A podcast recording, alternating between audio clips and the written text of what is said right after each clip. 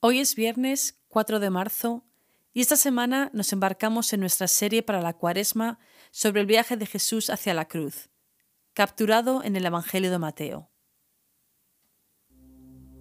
Ahora, al iniciar mi tiempo de oración, hago una pausa para estar quieta, para respirar lentamente, para recentrar mis sentidos que se encuentran dispersos delante de la presencia de Dios.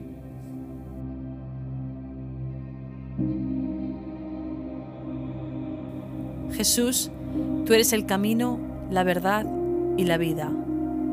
A través de esta época de cuaresma, mientras medito en tu santa pasión, que mi amor sea reavivado, para que pueda vivir sacrificada y enteramente para ti.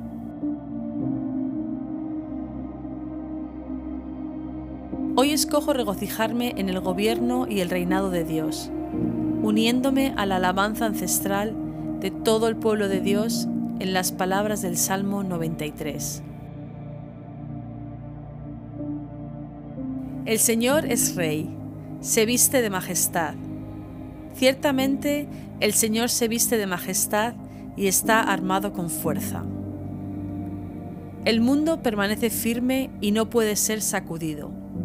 Tu trono, oh Señor, permanece desde tiempos inmemoriales.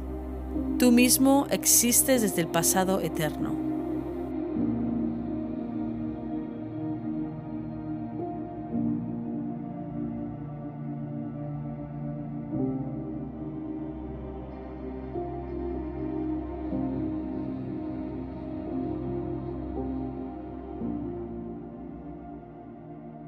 Hoy medito en la ambición de una madre para sus hijos. Entonces la madre de Jacobo y de Juan, junto con ellos, se acercó a Jesús y arrodillándose le pidió un favor. ¿Qué quieres? le preguntó Jesús. Ordena que en tu reino uno de estos dos hijos míos se siente a tu derecha y el otro a tu izquierda. No sabéis lo que estáis pidiendo, les replicó Jesús. ¿Podéis acaso beber el trago amargo de la copa que yo voy a beber? Sí, podemos. Ciertamente beberéis de mi copa, les dijo Jesús, pero el sentaros a mi derecha o a mi izquierda no me corresponde concederlo. Esto ya lo ha decidido mi Padre. Esta madre no tiene ni idea de lo que está pidiendo. Jesús no entrará en su reino reclamando un trono terrenal en un lujoso palacio. En lugar de eso, Jesús será proclamado rey cuando extienda sus brazos para abrazar al mundo desde la cruz.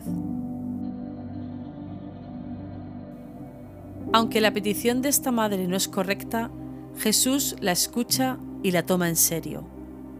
Si tuviera la oportunidad de arrodillarme ante Jesús y pedirle una cosa, ¿cuál sería?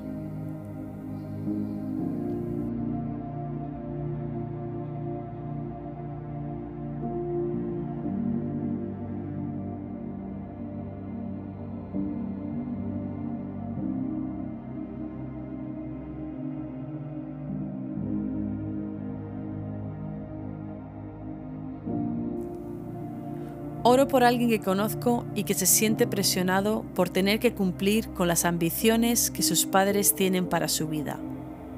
Jesús, que se les quite el peso de la expectativa, que conozcan el amor incondicional y la aprobación de su Padre en el cielo.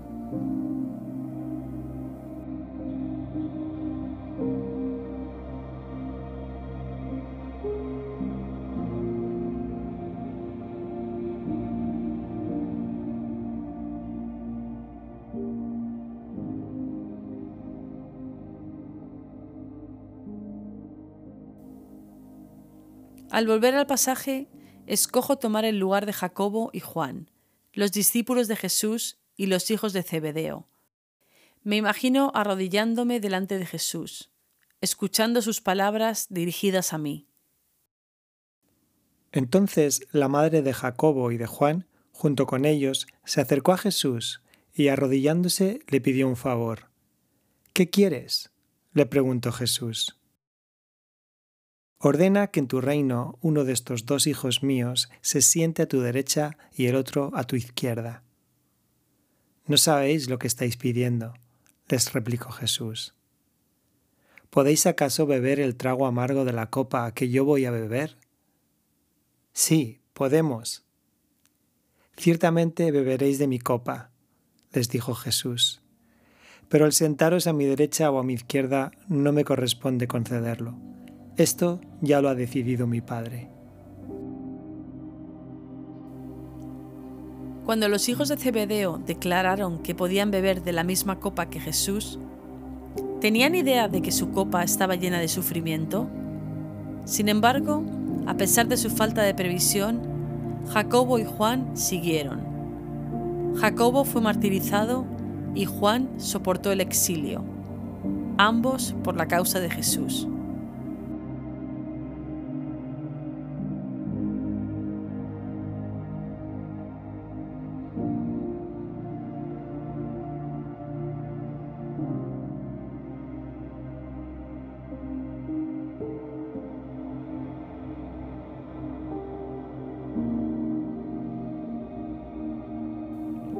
Jesús, no sé lo que ocurrirá mañana y mucho menos la semana que viene, el año que viene o la próxima década.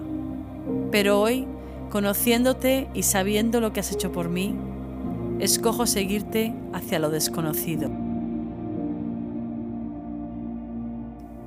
Y ahora, mientras me preparo para llevar ese tiempo de oración al día que tengo por delante, el Señor que me ama dice en Mateo, Si alguien quiere ser mi discípulo, tiene que negarse a sí mismo, tomar su cruz y seguirme. Porque el que quiera salvar su vida, la perderá. Pero el que pierda su vida por mi causa, la encontrará.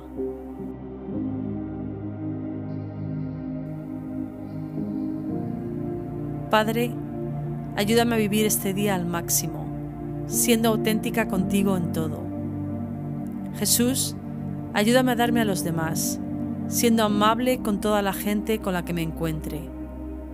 Espíritu, ayúdame a amar a la gente que se encuentra perdida, proclamando a Cristo en todo lo que digo y hago. Amén.